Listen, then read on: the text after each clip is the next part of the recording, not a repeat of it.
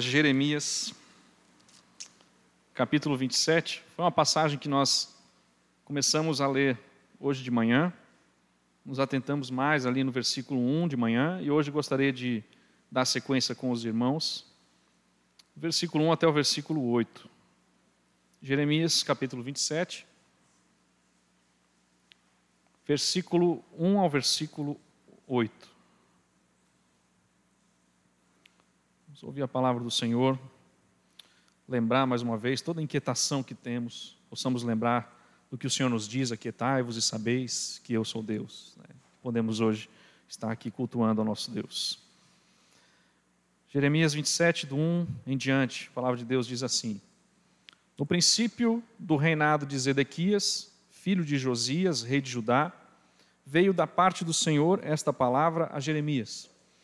Assim me disse o Senhor faze correias e canzis e põe-nos ao pescoço, e envia outros ao rei de Edom, ao rei de Moabe, ao rei dos filhos de Amon, ao rei de Tiro e ao rei de Sidom, por intermédio dos mensageiros que vieram a Jerusalém ter com Zedequias, rei de Judá. Ordena-lhes que digam aos seus senhores: Assim diz o Senhor dos exércitos, o Deus de Israel: Assim direis a vossos senhores: Eu fiz a terra o homem, os animais que estão sobre a face da terra, com o meu grande poder e com o meu braço estendido. E os dou àquele a quem for justo. Agora eu entregarei todas estas terras ao poder de Nabucodonosor, rei da Babilônia, meu servo. E também lhe dei os animais do campo para que os sirvam. Todas as nações servirão a ele, a seu filho e ao filho de seu filho, até que também chegue a vez da sua própria terra, quando muitas nações e grandes reis o fizerem seu escravo. Se alguma nação e reino não servirem o mesmo Nabucodonosor, rei da Babilônia, e não puserem o pescoço debaixo do jugo do rei da Babilônia, a essa nação castigarei com espada e com fome e com peste, diz o Senhor, até que eu a consuma pela sua mão.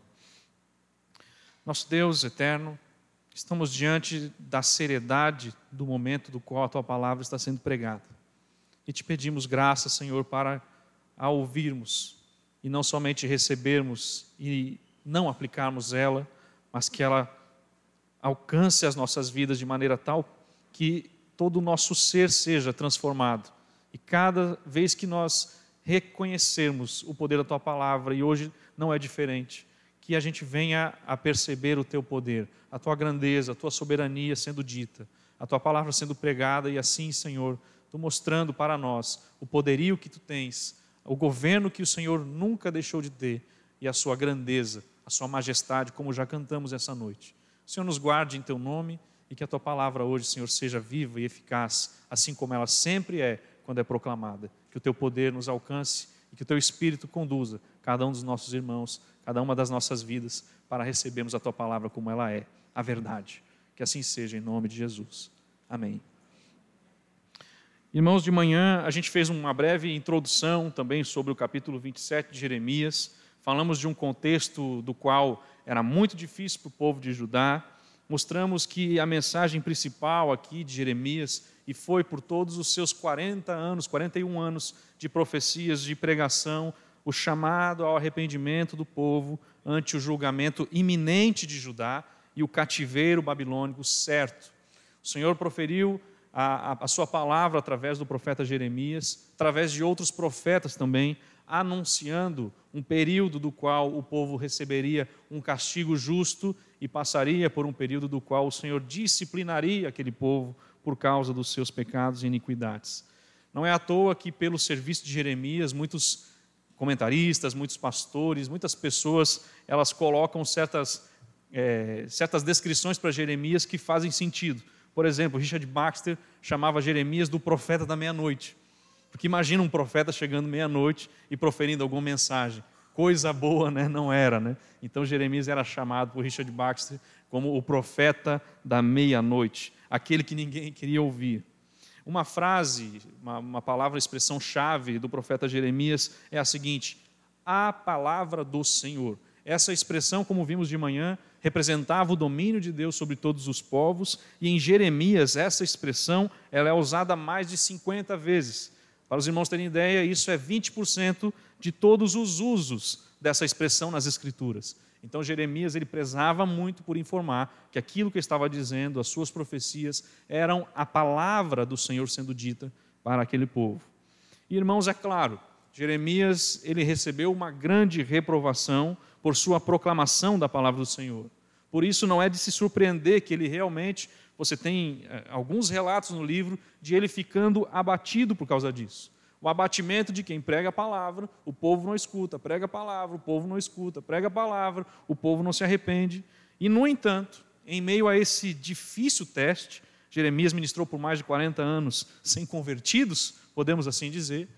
Mesmo diante desse difícil teste, ele ainda foi capaz, pela graça de Deus, de experimentar uma alegria sobrenatural e mais uma vez a alegria dele estava por causa da palavra de Deus. Ele declara em Jeremias 15, 16: Achadas as tuas palavras, logo as comi.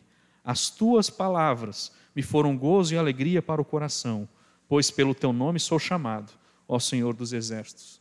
Quantos dos cristãos que não estão reunidos hoje para cultuar a Deus não encontram a mesma expressão de Jeremias? Quando eles recebem a palavra de Deus, a alegria é uma alegria daquele que tem a palavra do Senhor dos Exércitos, o Deus pelo qual ele também é chamado.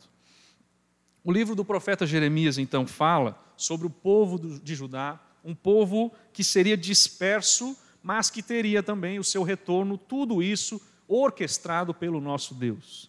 E aqui a gente percebe que quando o Senhor reunisse o povo novamente para a sua terra, esse povo teria uma grande lição aprendida por causa do tempo cativo que o povo ficava. Então a importância da mensagem do livro de Jeremias, do começo ao fim, é essa. O arrependimento é uma das maiores necessidades de nosso mundo imoral. O arrependimento é uma das maiores necessidades para aqueles que prezam por uma vida nos caminhos do Senhor. E o arrependimento não tem o foco principal de impedir as consequências imediatas. É claro que nós queremos isso, que as consequências não cheguem, mas o arrependimento não tem esse como foco principal. O foco principal do arrependimento é o povo de Deus voltar-se para Ele, reconhecendo que Ele é o Senhor, apesar de qualquer coisa que vier como consequência. Então, pela manhã, nós vimos que o ato do Senhor falar mostrava, assim, o seu domínio e soberania. E agora nós veremos que a maneira de Deus anunciar a Sua palavra também traz um peso dramático especial para enfatizar aqui, diante do povo de Judá, diante de todos os reinos vizinhos, o seu grande poder. Como é que nós encontramos então aqui o versículo 1 e 2 do capítulo 27 de Jeremias? Esse início da expressão da palavra proferida por Jeremias.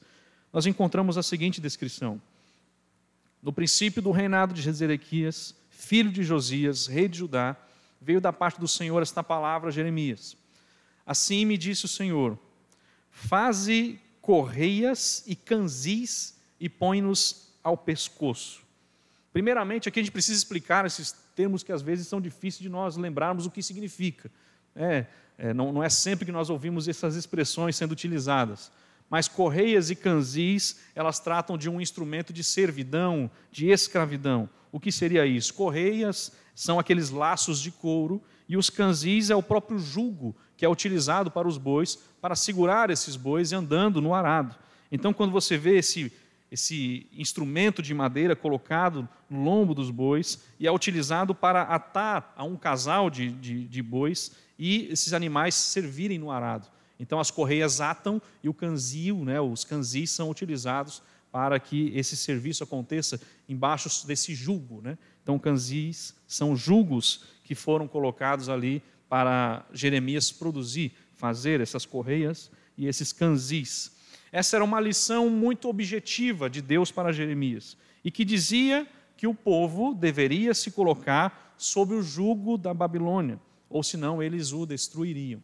Essa é a mensagem que o nosso Senhor colocou de uma maneira peculiar para Jeremias transmitir com esse jugo nas suas costas, no seu pescoço. E Jeremias deveria usar esses laços, esse jugo, e quando o fizesse, as pessoas que fariam perguntas para ele, ele daria então assim, nesse momento teria a chance de dizer e falar sobre a mensagem de Deus. Algumas pessoas vão dizer, mas esse, esse, esse aí deve ser apenas uma ilustração, que Jeremias não utilizava isso. Mas de fato ele utilizava isso no seu pescoço e andou por muito tempo com esse jugo no seu pescoço. Inclusive no capítulo 28 você percebe que Ananias quebrou esse jugo, esse falso profeta Ananias, falando que o povo não seria levado cativo, ele quebra esse jugo. Versículo 10 e 11 diz: Porque ele vos profetizam mentiras para vos mandarem para longe. Desculpa, o versículo 20, 10 e 11. É, então o profeta Ananias tomou os canzis do pescoço de Jeremias, o profeta, e os quebrou. E falou na presença de todo o povo: Assim diz o Senhor: Deste modo, dentro de dois anos, quebrarei o jugo de Nabucodonosor, rei da Babilônia, de, seu, de sobre o pescoço de toda a nação, todas as nações. E Jeremias, o profeta, se foi tomando o seu caminho. Você percebe depois as consequências. Ananias, ele leva uma falsa profecia, ele engana o povo com suas profecias mentirosas e ele é morto dois meses depois desse ato que ele faz aqui, de quebrar o jugo de Jeremias. Então, é claro, foi algo expressivo e Jeremias literalmente estava andando com o jugo no seu pescoço, proferindo que o povo de Judá seria colocado sob o jugo aí da Babilônia. Irmãos, ele colocou esse jugo sobre o seu pescoço e andou por todos os lugares que passou dessa forma. E aqui ele tinha esse julgo e as pessoas dizendo: por que você está andando com isso no seu pescoço? É claro que era uma coisa muito curiosa de se questionar. E assim ele poderia dizer: Eu estou andando com isso no pescoço, porque o Senhor diz que vai trazer Israel à escravidão por causa das suas iniquidades. Então o Senhor faz essa maneira de expressar o julgo e essa escravidão do povo através desse ato que Jeremias faz. E assim foi que o Senhor traz essa questão na mente das pessoas e dá a Jeremias a oportunidade que eles tinham, que ele tinha para falar a palavra do Senhor. Claro, irmãos, nós devemos fazer uma ressalva aqui. Isso não significa para nós que hoje nós devemos fazer o mesmo, utilizar esses tipos de coisas, fazer o mesmo que Jeremias fez. Isso foi uma ordem direta do Senhor e não foi uma invenção do profeta Jeremias. Porque hoje, irmãos, na, na loucura que é a, a maneira de, de, de, de, se trazer a, a questão da pregação, existem pessoas, aconteceu não faz muito tempo, de um pastor que começou a utilizar peles de camelo, começou a gafanhotos e mel silvestre, e dizer que ele é o precursor da volta de Cristo. É uma coisa muito questionável, uma coisa totalmente sem sentido, mas são expressões que a pessoa utiliza da sua própria cabeça para fazer igual. Ah, mas Jeremias não fez uma questão de julgo, João Batista não comeu gafanhotos, não, não se alimentou de mel silvestre e não usou peles de camelo, eu também posso fazer e traz uma reinterpretação. É claro que isso não pode acontecer, né? senão daqui a pouco a gente vai estar ouvindo as, as mensagens do pastor André sobre as bestas do Apocalipse e alguém leva tanto na literalidade, quer viver a palavra que recebeu, e vai se vestir de besta e andar por aí demonstrando né, a apresentação da palavra. Isso não pode acontecer, né? E o pior de tudo isso é a pessoa se esquecer de tirar a vestimenta, né? E ficar de besta para o resto da vida, né? Uma coisa terrível aconteceria. Mas, irmãos, essas questões peculiares não devem ser tratadas, principalmente quando nós olhamos o Senhor proferindo palavras para o povo, e nunca devemos seguir isso na literalidade, tentando inventar uma coisa da qual o Senhor fez especificamente para o povo de Judá. Então é importante nós pensarmos sobre isso. Agora acontece o seguinte: essa mensagem não foi somente para o povo de Judá. Essa mensagem ela atravessou também os outros reinos vizinhos. E o Senhor mostrou a sua soberania não somente para o seu povo, mas também a sua soberania para todos os povos que estavam ao seu redor. Olha só o que diz a palavra de Deus agora no versículo 3. A palavra de Deus diz assim, o Senhor falando para Jeremias: envia outros, outros canzis aqui ao rei de Edom, ao rei de Moabe, ao rei dos filhos de Amon, ao, ao rei de Tiro, ao rei de Sidom, por intermédio dos mensageiros que vieram a Jerusalém ter com Zedequias, rei de Judá. Irmãos, aparentemente esses mensageiros aqui, eles vir, viriam dessas vários, desses vários reinos por algum tipo aqui de reunião com Zedequias. E nesse caso é possível que eles estivessem, inclusive, realizando algum tipo de cúpula para discutir a união deles, desses povos, para combater o Império Babilônico.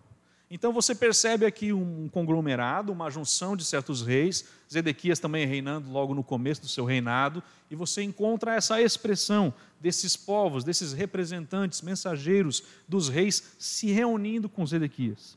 Então eles vieram se encontrar com o rei de Judá para planejar essa revolta contra o governo de Nabucodonosor sobre eles.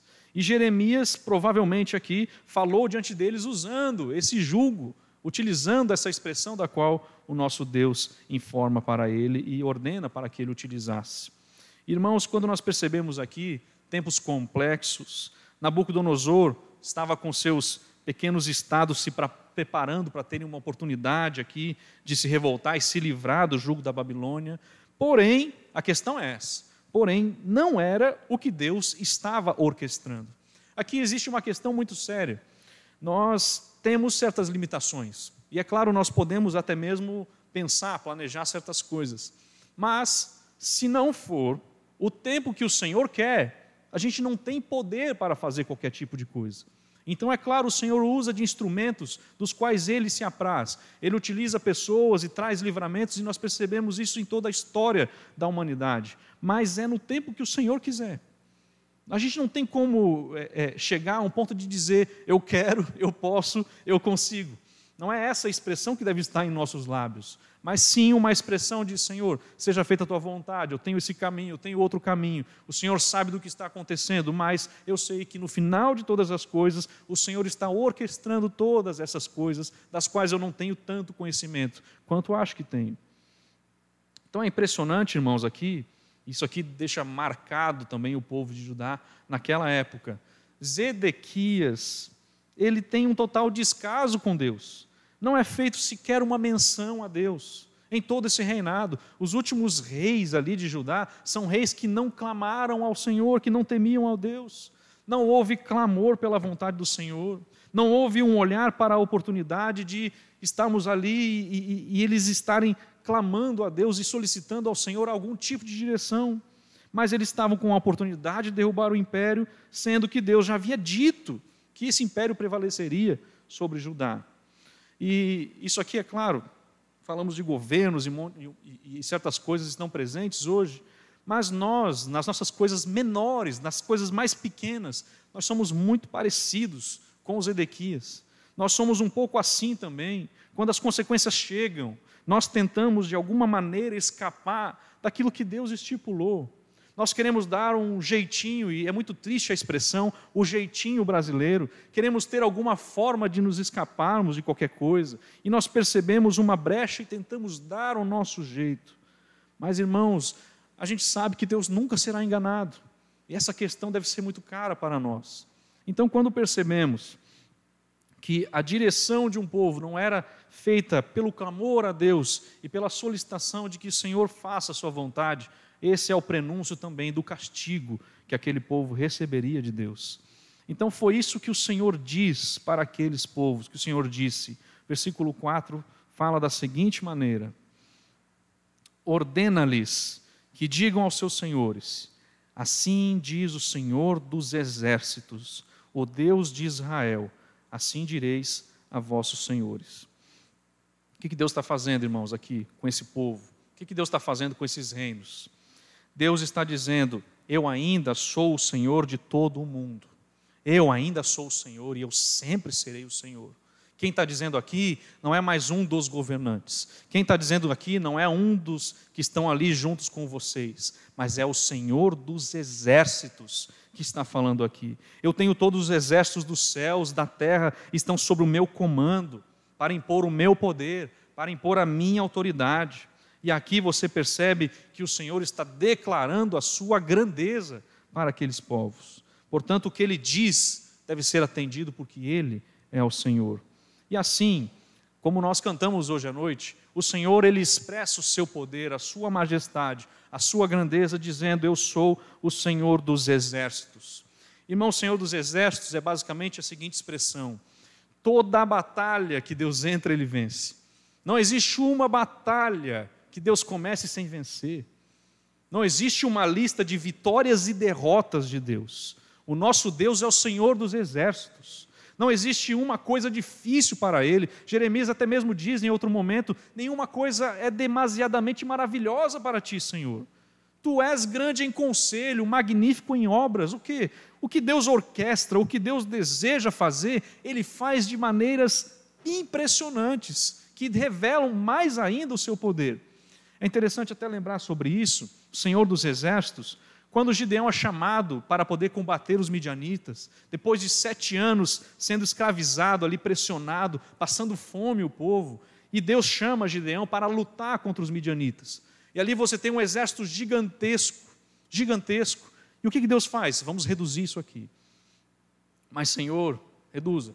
E é reduzido, é reduzido, até que no final, esse exército para derrotar os midianitas foi de 300 homens.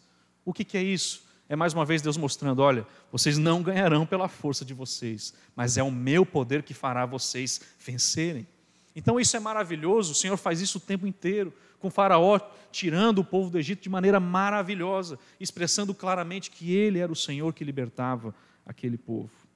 Então o Senhor, nosso, nosso Deus, Ele diz para aqueles povos, versículo 5: Eu fiz a terra, o homem e os animais que estão sobre a face da terra. O que, é que Deus está dizendo aqui? Que Ele é o Criador de todas as coisas. Ele fez a terra no princípio, Ele estabeleceu todas as coisas e Ele fez com que elas permaneçam até aqui. Embora uma geração passe e a outra venha, o Senhor permanece, estipulando todas as coisas, deixando todas as coisas da maneira como Ele disse que deveriam ser. Ele ainda por uma criação contínua, ele produz homens, animais sobre a terra, e é por seu grande poder e por seu braço estendido. Então, dessa maneira, o que o Senhor está apresentando para aqueles povos? Povos que estão vizinhos aqui à nação de Judá, povos que estão aqui tentando alianças, percebam que eu sou o Criador dos céus e da terra. Eu, com meu grande poder e com meu braço estendido. Irmãos, quando pensamos nisso, nós temos a seguinte visão aqui: Deus está se manifestando sobre aqueles reinos, dizendo: Eu sou incomparável. Vocês não podem se colocar na mesma altura que eu. Eu sou incomparável. Toda essa discussão de domínio está totalmente abaixo do meu domínio. Eu sou incomparável. Vocês não entenderam ainda, eu sou o Criador. Vocês querem se comparar a mim? Vocês não podem.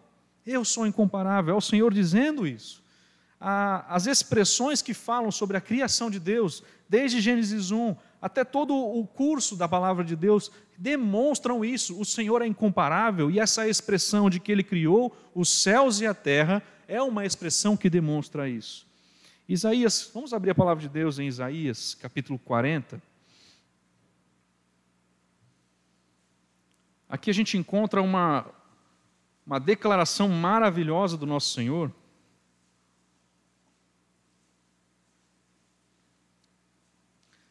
Isaías 40, versículo 25. O que a palavra de Deus está nos dizendo aqui? A quem, pois, me comparareis para que eu lhe seja igual? Essa é a pergunta. A quem, pois, me comparareis para que eu lhe seja igual? Diz o santo. Levantai ao alto os olhos e vede. Quem criou estas coisas? Aquele que faz sair o seu exército de estrelas, todas bem contadas, as quais ele chama pelo nome. Pode ser ele grande em força e forte em poder, nenhuma só vem a faltar. Vocês querem comparar o que quanto a mim? Eu tenho todas as minhas estrelas contadas. Irmãos, vocês já contaram as estrelas? Quantas estrelas existem? Elas, o Senhor tem cuidado, nenhuma delas escapa da mão do Senhor. Quando o Senhor faz a chamada, cada estrela, chamando as estrelas, nenhuma delas falta. Todas estão ali, presente. Né? Todas as estrelas. O Senhor tem todas elas contadas, nenhuma faz, vem a faltar. Esse é o poder de Deus. A quem vocês vão comparar a mim, se eu criei todas as coisas? Olha a grandeza da criação. Então, quando nós olhamos isso, quando a palavra de Deus fala sobre o ato de Ele criar todas as coisas, isso reflete também na seguinte questão: Ele é o único Deus verdadeiro. Ele se coloca como Deus incomparável e também como o único Deus verdadeiro. Essa é uma própria expressão do profeta Jeremias, quando nós encontramos isso no capítulo 10 de Jeremias, no versículo 10 ao versículo 12. Essa expressão mostra que o Senhor é o Deus verdadeiro e essa manifestação também está no ato de Ele ser o Criador de todas as coisas. A palavra de Deus diz assim, Jeremias capítulo 10, versículo 10. Mas o Senhor é verdadeiramente Deus. Ele é o Deus vivo e o Rei eterno. Do seu furor treme a terra, e as nações não podem suportar a sua indignação. Assim lhes direis: os deuses que não fizeram os céus e a terra desaparecerão da terra e de debaixo destes céus. O Senhor fez a terra pelo seu poder, estabeleceu o mundo por sua sabedoria e com a sua inteligência estendeu os céus. Olha a comparação aqui, irmãos. Que outro Deus criou alguma coisa? Que outro Deus é capaz de criar qualquer coisa? O Senhor está mostrando, olha só, os deuses, esses deuses que são idolatrados, que são adorados, eles não fizeram os céus e a terra. E sabe o que acontecerá com eles? Desaparecerão da terra e debaixo destes céus. Que terra e céus? Estes mesmos que eu fiz com o meu poder, que eu estabeleci o mundo com a minha sabedoria e com a minha inteligência eu estendi os céus. Isso é um aspecto sublime do Senhor, to, tirando to, a total percepção ou, ou desejo de recorrer a alguma coisa que não seja o Deus verdadeiro. É interessante que isso é dito para o povo de Judá, foi dito para o povo de Judá, mas o povo não se arrependia. Então o Senhor diz: Eu criei os céus e a terra, fui eu que os fiz, eu fiz todas essas coisas, o homem, os animais que estão sobre a face da terra. E o Senhor ainda diz no final: Com o meu grande poder e com o meu braço estendido. Aqui você encontra aquela expressão de força infinita de Deus. O poder de Deus, ele não tem nada para se igualar e não tem fim. E o seu braço estendido também mostra que de maneira alguma ele se coloca para fazer algo e isso é impedido por alguém. O seu braço ali está estendido. Ele pode trazer essa propriedade de domínio a quem ele quiser, mas ele claramente mostra que está conduzindo tudo e ele tem esse poder criacional. Quando nós vemos, então, o poder de Deus, a palavra de Deus sempre mostra isso, porque o Senhor dos exércitos o determinou.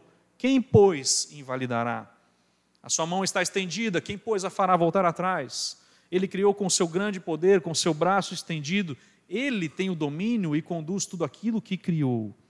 E é claro, a palavra de Deus nos mostra que Ele dá a terra aos filhos dos homens em geral e dá a cada um a sua parte, seja mais ou seja menos. E até o Senhor diz: Eu os dou àquele a quem for justo, ou seja, aqueles a quem eu achar correto de entregar no tempo que eu quiser. Então vamos perceber, irmãos, que o que quer que alguém tenha das coisas boas deste mundo, o que quer que alguém tenha de domínio, de controle deste mundo, é o que Deus achar adequado para eles. Nós mesmos devemos, inclusive, pensando sobre isso, estarmos contentes, embora tenhamos pouco.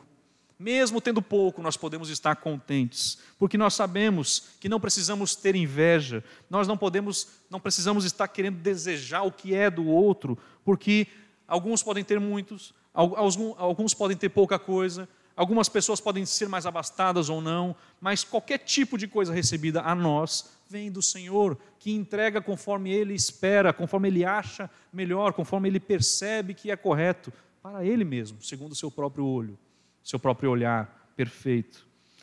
Só que às vezes nos tira da, daquela percepção é, muito falada hoje de o quanto você se esforçar é o quanto você vai ganhar se você se empenhar, o céu é o limite. Né? E às vezes o céu nem mais é o limite.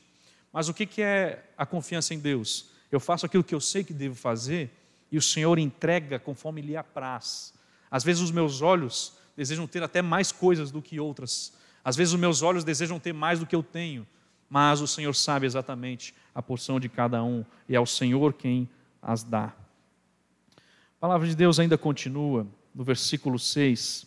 E agora vem aquele decreto, aquela expressão que é terrível para o povo de Judá e que chega a ser questionadora para nós. Jeremias capítulo 27, versículo 6. O que, que a palavra de Deus diz? Agora eu entregarei todas estas terras ao poder de Nabucodonosor, rei da Babilônia, meu servo, e também lhe dei os animais do campo para que os sirvam entregarei todas essas terras nas mãos de Nabucodonosor. os mensageiros dos reis que estavam ali reunidos, eles deveriam voltar entendendo que o Senhor, Deus de Israel, ele queria isso e o Senhor mostrava isso. O Deus de Israel mostra que a Babilônia era uma expressão de julgo e de condução para a qual o Senhor tinha estabelecido. Não era uma opção para eles naquele momento. Nabucodonosor permaneceria no poder sobre eles e ele faria isso porque Deus deu a ele esse tipo de autoridade. Os céus, a palavra de Deus nos diz, são os céus do Senhor, mas a terra deu a ele e aos filhos dos homens. Mas aqui é uma expressão mais séria ainda. Deus nos diz assim: Nabucodonosor, meu servo. Aqui você pensa, mas então Nabucodonosor está lá, né, no Império Babilônico, dizendo: Senhor, seja feita a tua vontade, que eu venha agora e domine sobre os povos de Judá, Tiro, Sidom, todos esses povos aqui, que eu possa engrandecer o teu nome. É isso que Nabucodonosor fazia? Por isso que ele era o servo do Senhor? É claro que não. Nabucodonosor estava nem aí para Deus. Você vê essas expressões de conquistas aqui, nem chegamos em Daniel ainda, quando Nabucodonosor ainda recebe uma certa direção quanto a sonhos que recebeu. Mas aqui Nabucodonosor não está nem aí, não está ali, seja feita a tua vontade, Senhor, estou conquistando. Não é isso que está acontecendo. Mas aqui, meu servo, o que está dizendo aqui? Que o Senhor está usando ele. Apesar de Nabucodonosor colocar certo jugo sobre Judá e outras nações, Nabucodonosor está sob o jugo de Deus. Irmãos, já pensaram nisso? Não existe uma pessoa, não existe um império, não existe um governo que não está sob o jugo de Deus. Todos eles servem conforme o que Deus quer. Seja momentos difíceis, momentos bons, momentos de alegria, momentos de tristeza, mas é o Senhor conduzindo essas coisas. Então, esse servo é o tipo de linguagem que um rei daqueles dias usaria para descrever um dos seus vassalos, aqueles que estavam subordinados à soberania de um governante superior. É interessante aqui que Deus não dá destaque para Nabucodonosor, colocando ele como o grandioso imperador, aquele que faz todas as coisas e é temível. Não, Deus está falando: olha, esse Nabucodonosor aqui está sobre a minha soberania, sobre a minha soberania. Ele de maneira alguma será alguém que faz as coisas por sua própria vontade. Então, irmãos, nós não podemos pensar aqui que Deus não teve, inclusive, paciência com o povo de Judá. Mas o que o Senhor está fazendo colocando Nabucodonosor? O que o Senhor está fazendo colocando esse jugo sobre o povo? Será que Deus não poderia ter esperado mais, ter tido mais paciência? Não a entrega nas mãos de Nabucodonosor foi profetizada por Jeremias e já tinha 23 anos. 23 anos, Jeremias já tinha dito, estava dizendo constantemente: vocês serão levados cativos. E o povo ainda questionando. Um pouco antes, no capítulo 26, Jeremias escapa da morte ali. Então você percebe que o clima todo era um clima de não vai acontecer, está tudo bem, deixa que nós vamos aqui do nosso jeito. Mas constantemente o Senhor profetizava isso. Inclusive, em Jeremias 25, vamos voltar aqui dois capítulos. Jeremias 25 é uma expressão muito triste, mas é claro, temos que nos atentar para não seguirmos o mesmo caminho. Jeremias 25, versículo 8.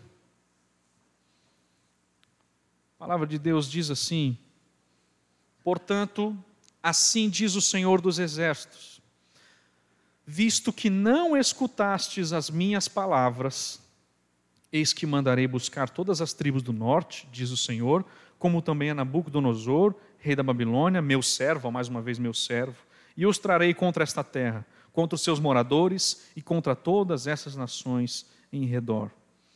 Então é claro, irmãos, o Senhor ele não está falando assim, acontecerá tal coisa, e tudo se, se acaba ali, para o povo de Deus, o Senhor ainda está anunciando constantemente. Ali foram 23 anos. Irmãos, isso serve para nós. A severidade, a seriedade dos avisos de Deus.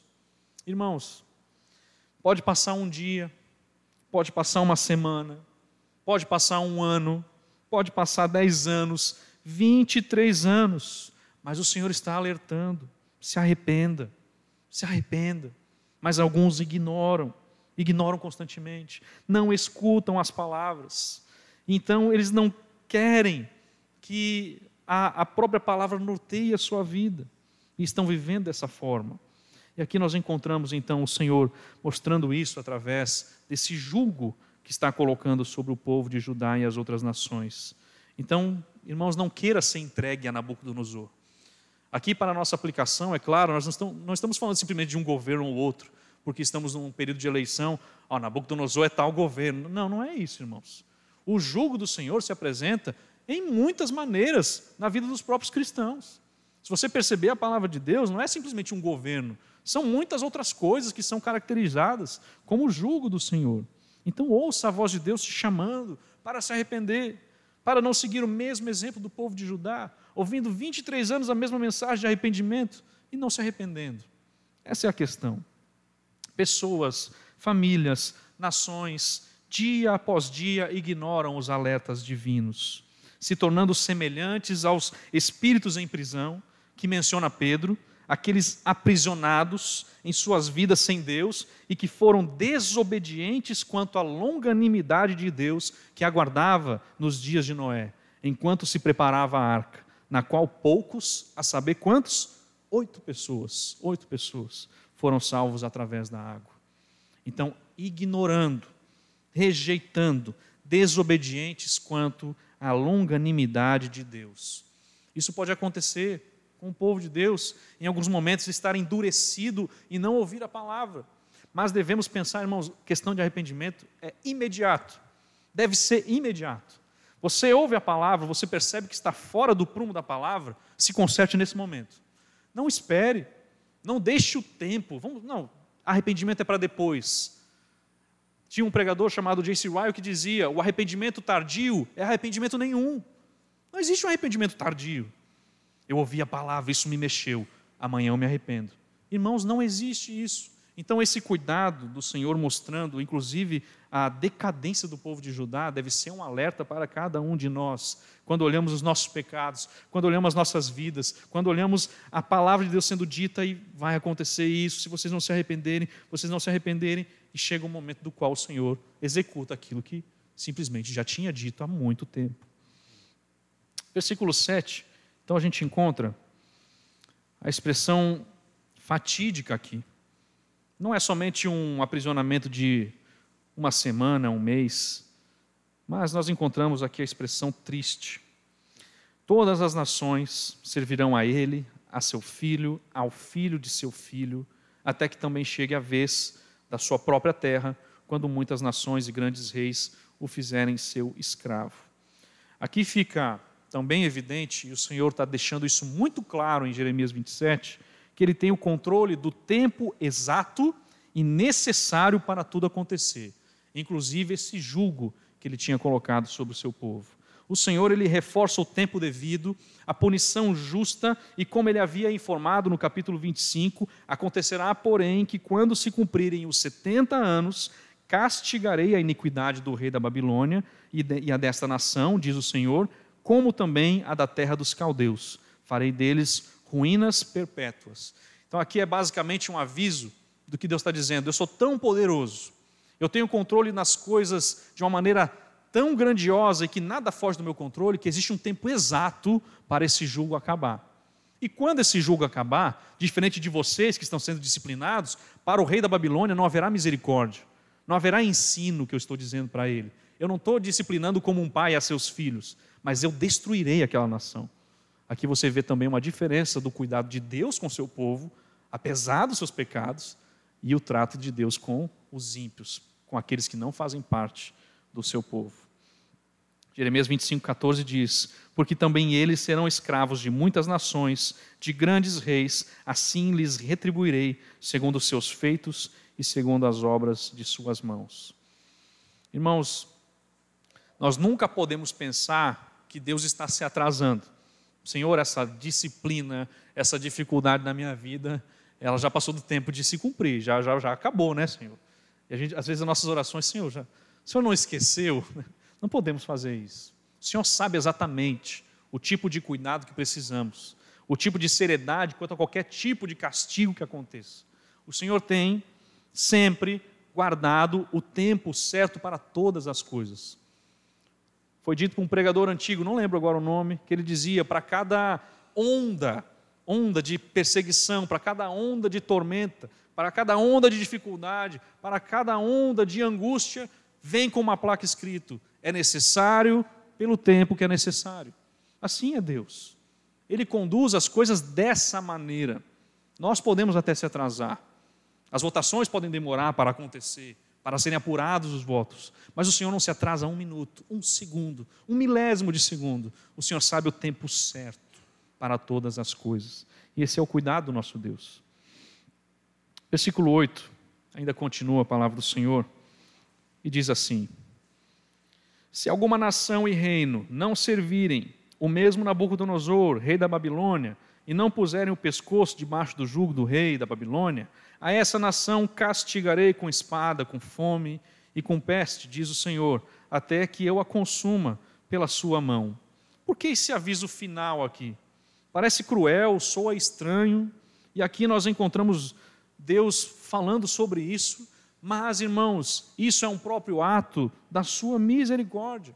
Deus queria que Judá aprendesse a obedecer a Deus. E Deus também queria que todas as outras nações percebessem o quão temível é o Senhor, que faz tudo segundo a sua vontade e não presta contas a ninguém. Então, para o povo era um ensino, para as outras, para as outras nações era um pavor de saber que realmente ali era o Deus verdadeiro. Essa era a questão colocada aqui. Para o povo de Judá, o jugo de Nabucodonosor era por 70 anos e era necessário para que o povo se voltasse novamente ao Senhor. Deus está dizendo: o que vai acontecer é necessário e deve acontecer, porque é ensino para vocês. Eu estou ensinando vocês através disso. Agora, para as outras nações, esse jugo era simples recompensa pela sua rebeldia e idolatria. Deus não estava ensinando essas outras nações, mas estava anunciando o seu nome a elas, assim como anunciou ao povo egípcio. Irmãos, todos nós suportamos certos julgos em nossa vida e devemos aprender a pensar espiritualmente, sondar o nosso proceder e nos arrepender o mais rápido que pudermos. Temos uma dificuldade de quando acontece uma coisa difícil para nós, nós pensamos assim: será que eu cometi alguma coisa? Será que não é algum pecado meu? Será que não é alguma questão que eu preciso aqui me arrepender? Será que não é algum caminho que eu preciso consertar aqui diante do Senhor? E às vezes nós perdemos esse tipo de percepção. Colocamos, não, esse é um desastre natural, são coisas naturais que estão acontecendo, são coisas do acaso que vão surgindo. Esse problema aqui, não, isso aqui foi tudo, é tudo do acaso. E a gente se esquece que existe um tratamento do Senhor para com o seu povo, inclusive sob a sua disciplina. Nós encontramos a palavra de Deus, irmãos, mostrando isso claramente. Filho meu, não menosprezes a correção que vem do Senhor, nem desmaies quando por ele és reprovado, porque o Senhor corrige a quem ama e açoita a todo filho a quem recebe. Restabelecei as mãos descaídas e os joelhos trôpegos, e fazei caminhos retos para os pés, para que não se extravie o que é manco, antes seja curado.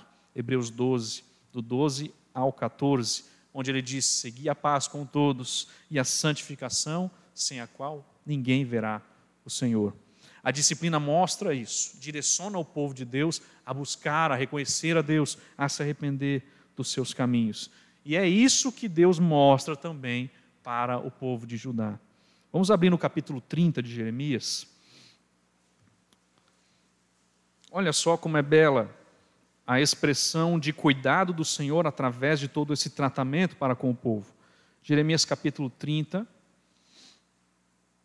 Ananias ele até tentou quebrar o jugo, dizendo: Não, em dois anos seremos livres e tal. Um falso profeta.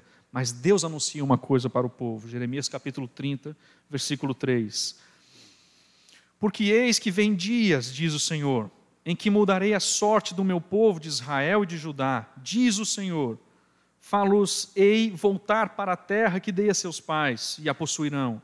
Naquele dia, diz o Senhor dos Exércitos, eu quebrarei o seu jugo de sobre o teu pescoço, e quebrarei os teus canzis, e nunca mais estrangeiros farão escravo este povo, porque eu sou contigo, diz o Senhor, para salvar-te. Por isso darei cabo de todas as nações entre as quais te espalhei. De ti, porém, não darei cabo, mas castigar-te-ei em justa medida e de todo não te inocentarei. Olha o cuidado de Deus.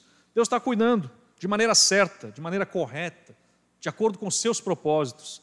Ele é aquele que colocou o jugo sobre o povo de Judá e é aquele que quebra o jugo também. Eis que vem dias, é maravilhoso isso. Irmãos, tem momentos que nós estamos tão atribulados, com certos julgos sobre nós, e nós às vezes nos esquecemos de tantas coisas, mas de vez em quando, naquele momento mais sutil, em um momento que a gente está ali, o Senhor diz: Eis que vem dias, eis que vem dias. Chega ao tempo também que eu quebrarei o jugo sobre vocês. Irmãos, isso aqui aponta para nós em tantas direções o cuidado de Deus em nos mostrar uma esperança, um, um, lar celestial, todas as coisas que nos apresentam um momento onde não teremos nenhum jugo sobre o nosso pescoço. Quando nós percebemos isso, cabe a nós examinarmos as coisas sobre a ótica cristã, com a mente de Cristo. Nós somos capazes de olhar as coisas acontecendo ao nosso redor e chegarmos a um parecer que o mundo não consegue, pois não possui iluminação.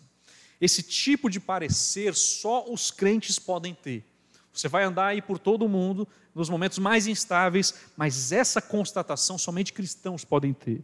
Quando os ímpios parecem ter alguma luz do fato real que está acontecendo, não existe arrependimento com isso. Não existe percepção de que Deus é o Senhor. Inclusive, tem um exemplo muito claro disso. Os magos de Faraó, eles viram os sinais sendo feitos por Deus, as pragas acontecendo. Quando vieram as pragas dos piolhos, eles tentaram replicar e não conseguiram. E os magos disseram a Faraó: o que, que eles disseram? Isso é o dedo de Deus. Olha só os magos. Isso é o dedo de Deus. O que, que veio agora? Eureka! Agora o arrependimento vem. Esses magos serão salvos pela graça de Deus. Não, porém o coração de Faraó se endureceu e não os ouviu como o Senhor tinha dito. Parece que quando os ímpios têm qualquer tipo de percepção, isso logo se desfaz. Às vezes um ímpio pode dizer, não, isso é Deus, né? Oh, foi Deus, né? Vê uma coisa extraordinária. Mas não, irmãos, não se arrependem, não constatam que Deus é o Senhor. Os principais sacerdotes, fariseus, convocaram o sinédrio contra Jesus e disseram: "O que estamos fazendo? uma vez que este homem opera muitos sinais. Isso é o dedo de Deus. Os principais ali, fariseus e sacerdotes, dizendo: Isso é o dedo de Deus. E agora, vem o arrependimento para aqueles? Não. A partir daquele momento, eles procuravam matar Jesus. Os ímpios sempre chegarão na mesma constatação: Deus não, não deve ser seguido, não, não, não. Pode ser, ah, isso é o dedo de Deus, ah, tem alguma coisa de Deus aqui, mas não, não, jamais jamais, ele não é o Senhor. Infelizmente, para estes não há salvação. Pessoas ao nosso redor às vezes se impressionam com um livramento extraordinário, uma história de superação incrível e dizem: Isso só pode ter sido o dedo de Deus. Mas essas mesmas pessoas não se voltam para Deus, elas não reconhecem com o Senhor e jamais depositam a sua esperança no Salvador Jesus Cristo. Irmãos, quando o Senhor diz que é no tempo certo, colocarei um jugo por determinado tempo, depois o quebrarei. Essa nação, a Babilônia, ela será julgada por mim. Nós encontramos o tratamento do Senhor com a Babilônia. Não é uma mensagem simplesmente de desalento, mas também é uma mensagem de esperança para nós. Deus trouxe o seu povo da dispersão que haviam passado. Jeremias 29, vamos abrir o versículo antes do capítulo antes do 30 aqui. Jeremias 29. Aqui eu gostaria de aplicar também o tratado do Senhor até o final, mostrando o fim da Babilônia e como o Senhor cuidou do seu povo. Jeremias 29, versículo 10.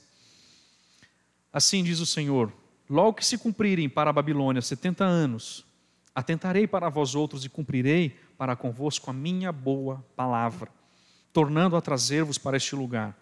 Eu é que sei que pensamentos tenho a vosso respeito, diz o Senhor pensamentos de paz e não de mal, para vos dar o fim que desejais. Então me invocareis, passareis a orar a mim e eu vos ouvireis. Buscar-me-eis e me achareis quando me buscares de todo o vosso coração. Serei achado de vós, diz o Senhor, e farei mudar a vossa sorte. Congregar-vos-ei de todas as nações, de todos os lugares para onde vos lancei, diz o Senhor, e tornarei a trazer-vos ao lugar de onde vos mandei para o exílio. Irmãos, aqui não podemos esquecer disso. Isso aqui é um chamado de Deus para toda a igreja. Isso aqui é um chamado de Deus de povos dispersos longe do Senhor, longe da sua pátria, mas são chamados pelo Senhor. O que é a igreja senão a reunião de ovelhas desgarradas que, ao ouvirem a palavra do seu pastor soberano, foram reunidas ao aprisco? O chamado eficaz, a graça irresistível que nos alcançou de maneira tal que não poderíamos dizer nada senão: Senhor, tu és o Deus, Jesus Cristo, tu és o nosso Salvador. Inclusive no Evangelho de João, no capítulo 11, quando naquele relato dos fariseus intentando contra Jesus, convocando aquele sinédrio que nós falamos, aquela assembleia de julgamento, desde aquele tempo resolvendo matá-lo e mesmo dentro de tamanha organização política, religiosa contra Jesus, eles estavam cumprindo os propósitos de Deus. E ali, mais uma vez, é encontrada uma profecia quanto ao povo do Senhor. Olha só. Você encontra aqui, em João capítulo 11, versículo 49 ao 51. Não apenas Caifás profetizou, semelhante a Jeremias, proclamando uma, sob a direção divina a palavra de Deus, mas ele profetizou nos dias de Jesus sobre eu e você, naquele momento. Olha só, João capítulo 11, versículo 49, que é uma profecia para você para hoje, né? a profecia do Senhor atualizadíssima aqui para nós. Caifás, porém um dentre eles, sumo sacerdote daquele ano, advertiu-os dizendo: Vós nada sabeis, nem considerais que vos convém que morra um só homem pelo povo e que não venha a perecer toda a nação. Aí o versículo 51 diz: Ora, ele não disse isto de si mesmo, mas sendo sumo sacerdote naquele ano, profetizou que Jesus estava para morrer pela nação, e não somente pela nação, mas também para reunir em um só corpo os filhos de Deus que andam dispersos. Essa profecia se cumpriu na nossa vida, irmãos. Estávamos andando dispersos, essa Babilônia terrível, mas o Senhor, em cuidado, em amor, em graça, Ele nos reuniu em um só corpo. Somos hoje chamados filhos de Deus. Nós andávamos dispersos, desgarrados, longe da nossa pátria, mas hoje o mesmo nosso Senhor está reunindo os seus que estavam dispersos pelos quatro cantos da terra, na Babilônia, longe de casa, até serem repatriados e reunidos como uma nação santa, como um povo de propriedade exclusiva de Deus. Aqui paira a nossa esperança de um futuro melhor. É aqui que paira a nossa esperança, irmãos. Do tempo que nós sairemos desse mundo caído, perdido, para estarmos com a nossa herança na eternidade, onde não haverá mais corrupção onde não haverá mais miséria, onde não haverá mais maldição. Todos esses relatos que aconteceram são para o nosso ensino, para nos apontar a Cristo Jesus e a eternidade com Ele. Anthony Cooper dizia o seguinte: o único remédio para toda essa massa de miséria é o retorno do nosso Senhor Jesus Cristo. Não é isso, irmãos? É o único remédio. Miséria, pobreza, corrupção, doenças, milhões de sepulturas são cavadas todos os anos. Mas, irmãos, é inspirador pensar que uma geração de cristãos enganará a morte. E aqui nós estamos reunidos, esperando que Ele venha. Em nossa geração esperamos a volta de nosso Cristo para nos reunir como povo do Senhor. Assim estaremos na nossa pátria real, a pátria celestial, onde Deus aguarda por todos nós. E no momento certo, no tempo certo, Ele irá nos repatriar e nos colocar para um lugar da onde jamais sairemos, jamais levaremos cativos novamente. Amém? Vamos orar, irmãos. Senhor, estamos vivendo em períodos do qual temos governos, impérios, Babilônia se dispersando com sua vileza, com o furor da sua prostituição. Mas, Senhor, sabemos que a tua igreja, apesar do mundo que está, apesar da condição em que vive, pela tua graça, pelo teu poder, o Senhor não nos deixa desamparados. Pelo teu poder, o Senhor nos dá a perseverança. E a tua palavra diz: o que perseverar até o fim será salvo. É nessa perseverança, Senhor, caminhando na esperança de uma pátria celestial, que nós estamos aqui essa noite clamando a Ti, Senhor, pela nossa nação, Senhor, pelos governantes que estão sendo levantados, pelas pessoas que estão aí disputando o poder. Senhor, seja feita a Tua vontade, conduza todas as coisas para a Tua glória, Senhor. Nos faça, Senhor Deus, contentes com os resultados das urnas, porque nós sabemos que o Senhor não perdeu o seu poder e governo. E que assim seja, Senhor, para a tua glória. Cuida de nós, Senhor Deus. Somos ovelhas que precisam ser conduzidas pelo pastor e bispo das nossas almas. E que assim a tua igreja ande perseverante até a volta do nosso Salvador. Em nome dele que nós oramos e agradecemos, Senhor. Amém.